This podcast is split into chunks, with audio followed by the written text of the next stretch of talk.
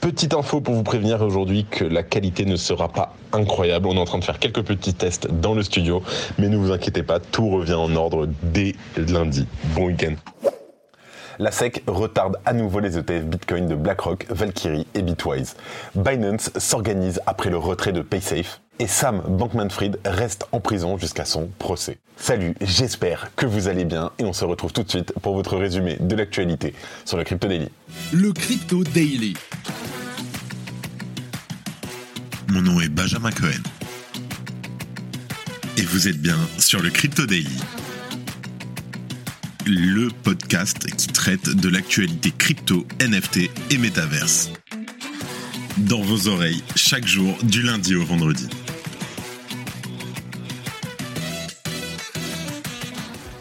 En première news, la SEC des États-Unis a une nouvelle fois reporté sa décision concernant les demandes d'ETF Bitcoin déposées par les principaux géants financiers que sont BlackRock, Valkyrie et Bitwise. En deuxième news et depuis ce lundi, les clients de Binance France ne peuvent plus déposer et retirer leurs fonds suite à la fin du partenariat avec le processeur de paiement PaySafe.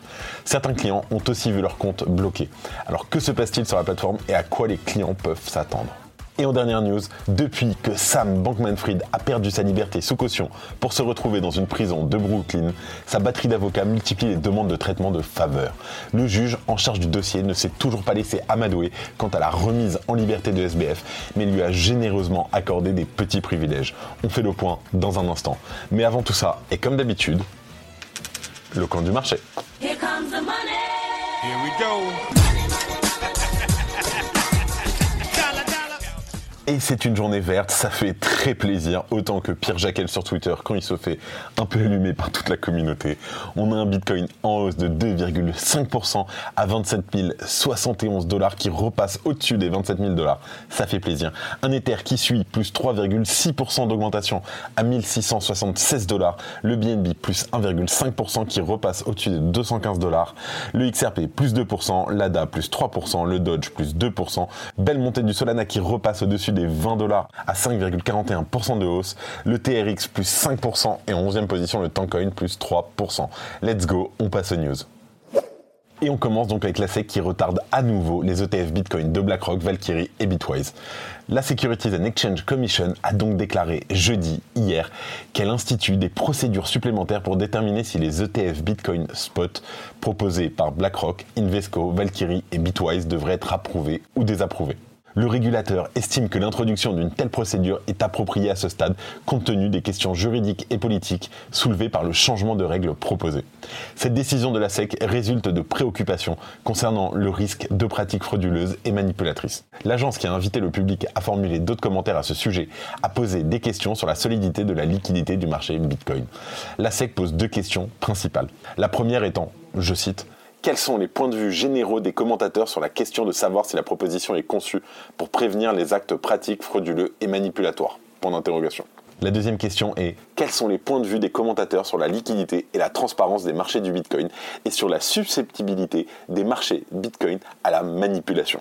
Elle souhaite aussi savoir si un projet d'accord de partage de la surveillance avec l'exchange crypto Coinbase serait utile pour détecter, enquêter et dissuader les fraudes et les manipulations les commentateurs ont 21 jours pour soumettre des données écrites, des points de vue et des arguments.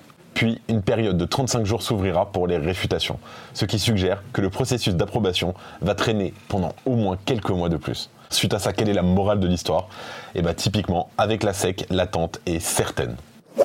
Mais comment on peut créer la banque du futur Et la Swissborg arrivait. C'était une galère pas possible. Là, on s'était clair, on s'est dit, on n'arrivera jamais. On va bientôt avoir une nouvelle monnaie que tout le monde a demandé. Ceux qui ont investi dans notre Swissborg token à 1 balle, aujourd'hui, il a 12 centimes. Fais quand tu le sens, mais fais tout ça là, ne fais pas. ok, ok, bah. Cyrus pour le Crypto Daily. Let's go. Let's go. Comme vous avez pu l'écouter, on a reçu Cyrus pour notre première interview filmée sur le Crypto Daily. L'interview sort très bientôt, restez connectés. En deuxième news, on parle de Binance qui s'organise après le retrait de PaySafe. Alors, Au début de l'été, Binance France avait annoncé la fin du partenariat avec PaySafe qui s'arrêtait le 25 septembre. L'entreprise promettait aux utilisateurs une transition fluide sans interruption de service. Mais à la date annoncée, cela ne s'est pas passé comme prévu. Binance France s'est retrouvée cette semaine sans prestataire de service et l'entreprise a été forcée de négocier une prolongation du partenariat avec PaySafe. Pour l'instant, aucun autre nom de prestataire de service n'a été mentionné. Il faut avouer aussi qu'on est dans un contexte réglementaire particulièrement méfiant.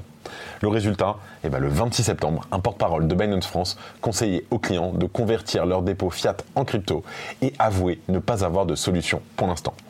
Pour rassurer ses utilisateurs, Binance assure tout de même travailler le plus rapidement possible pour accueillir de nouveaux partenaires. Selon les clients, cela fait en réalité plusieurs semaines que les difficultés de retrait existent. Certains ont d'ailleurs vu leur compte bloqué alors qu'ils essayaient de retirer leurs fonds. Les équipes de Binance France assurent pourtant que le partenariat avec PaySafe a été prolongé, mais dans les faits, les dépôts et retraits sont toujours inaccessibles pour les clients français. Certains d'entre eux ont affirmé que lorsqu'ils se connectent sur l'application mobile, un message les invite à échanger leur crypto-monnaie contre du fiat. Et selon Binance France, qui a été interrogé par nos confrères de BFM TV hier, certains comptes sont effectivement examinés par PaySafe. Dans son communiqué, l'entreprise explique que, je cite, PaySafe nous a récemment informé qu'ils soumettent une très petite partie, 0,085% des utilisateurs de Binance possédant des comptes PaySafe en Europe à un examen de fermeture anticipée. Elle ajoute que PaySafe retardera les retraits pour les utilisateurs concernés, mais une fois que PaySafe aura terminé son examen, les utilisateurs concernés devront pouvoir retirer des fonds par virement bancaire. En tout cas, d'autres utilisateurs en contact avec le service client de Binance ont affirmé que le service client avait mentionné des délais importants pour la réouverture, pouvant aller jusqu'à 60 jours. Les plateformes d'échange disposent souvent de plusieurs partenaires pour la gestion des dépôts et retraits en fiat afin justement d'éviter ce type de situation. Pour Binance France, tout l'enjeu est donc de parvenir à retrouver un ou plusieurs partenaires. Il est pourtant probable que sa situation judiciaire rende frileuse les entreprises du secteur. La régulation de sa situation en France est donc un enjeu majeur et on va vous tenir au courant dès qu'on en sait plus à ce sujet. Si tu aimes le daily, une note et un commentaire nous aident énormément. Aussi, si tu ne veux rien rater de l'actualité, abonne-toi. Et en dernière news, on parle de SBF. Ça faisait au moins trois jours qu'on n'avait pas parlé de lui, qui reste en prison jusqu'à son procès. On le sait, depuis le 11 août dernier, SBF est de retour à la case prison après avoir menacé et tenté d'influencer des témoins clés dans le désastre de la faillite du groupe FTX et les procureurs en charge de nombreuses accusations pénales portées contre SBF ne veulent pas prendre le risque de le voir relâché, malgré l'insistance constante des avocats de ce dernier. Ils estiment que les informations répétées de l'accusé concernant les inconvénients de sa détention ne l'emportent tout simplement pas sur les dangers de sa remise en liberté. Le juge Lewis Kaplan n'a jusqu'ici pas donné de suite à la demande de remise en liberté surveillée de l'accusé, mais a tout de même cédé à quelques-uns de ses caprices, comme on va le voir tout de suite. Dans sa décision du 27 septembre 2023, le juge Kaplan autorise SBF à quitter sa tenue de prisonnier les jours de son jugement à venir au tribunal pour de multiples fraudes. SBF pourra ainsi porter des vêtements d'affaires quand il sera dans la salle d'audience 26A. Cela pour la durée de son procès pénal qui débutera mardi prochain, le 3 octobre 2023, et le fondateur de FTX et Alameda Research aura aussi droit à une autre de ses nombreuses demandes. En effet, SBF pourra bénéficier d'un ordinateur portable quand il sera sur le banc des accusés. Mais à la vue de ces intimidations et tentatives d'influence sur témoins passés, SBF aura toutefois un ordinateur complètement coupé de tout échange. Ni Wi-Fi, ni Bluetooth, ni aucune connectique donc ne sera disponible pour cet ordinateur spécial sans connexion. Il devra uniquement servir à prendre des notes pour l'accusé. Alors, aux yeux de SBF, ces petits bonus ne compenseront donc pas ce séjour forcé dans le centre de détention à mauvaise réputation de Brooklyn. Pourtant, c'est sans doute mieux que ce à quoi ont droit la plupart de ses coéquipiers qui n'ont pas un cabinet d'avocats derrière eux. SBF ne sera toutefois pas le seul de sa famille à être dans une mauvaise passe. Pour rappel, le rôle de ses parents dans le désastre FTX pourrait également leur poser d'importants problèmes judiciaires. Bien sûr, on vous tient aussi au courant. Et avant de terminer, comme d'habitude, les actualités en bref avec notre partenaire, Bean Crypto. Le Web3 s'invite au cinéma. Aptos Lab, la société à l'origine de la blockchain Aptos, a conclu un partenariat avec Universal Pictures pour le lancement du film L'Exorciste Dévotion, le nouvel opus de la célèbre franchise d'horreur. Coinbase ouvre le trading de futurs à ses utilisateurs en dehors des États-Unis. Alors, Coinbase International Exchange a décroché l'approbation du gendarme financier des Bermudes. Cette autorisation, accordée par l'autorité monétaire des Bermudes, ouvre la voie aux traders de détail non américains pour s'engager dans le trading de contrats à terme perpétuel. Le testnet Oleski d'Ethereum, enfin lancé après un premier raté. Le 15 septembre dernier, à l'occasion de l'anniversaire de The Merge, les développeurs d'Ethereum lançaient sans succès le testnet Oleski. Les développeurs, ne voulant pas compromettre l'intégralité de ce qui est envisagé comme un réseau durable, avaient logiquement choisi de retarder son lancement. Hier, Oleski a enfin été mis en ligne avec succès pour le plus grand bonheur de la communauté Ethereum. Crypto.com devient la plateforme d'échange de crypto-monnaies de référence pour le PYUSD, le stablecoin de PayPal. Alors, Crypto.com s'est associé à PayPal et Paxos pour devenir la principale plateforme de trading du stablecoin PYUSD émis par ces deux entreprises.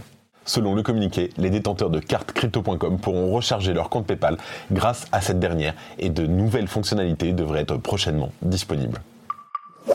Merci d'avoir écouté le Crypto Daily. Abonne-toi pour ne rien manquer de l'actualité crypto, NFT et métaverse. Et retrouve-nous sur Twitter et LinkedIn pour plus d'actualités exclusives. Comme chaque semaine qui se termine, je tiens à remercier une nouvelle fois toute l'équipe du Crypto Daily. Merci à Quentin, Simon, Gabriel et Arthur. Fais attention à toi et à lundi pour un nouvel épisode. C'était Benjamin pour le Crypto Daily. Merci et à très vite.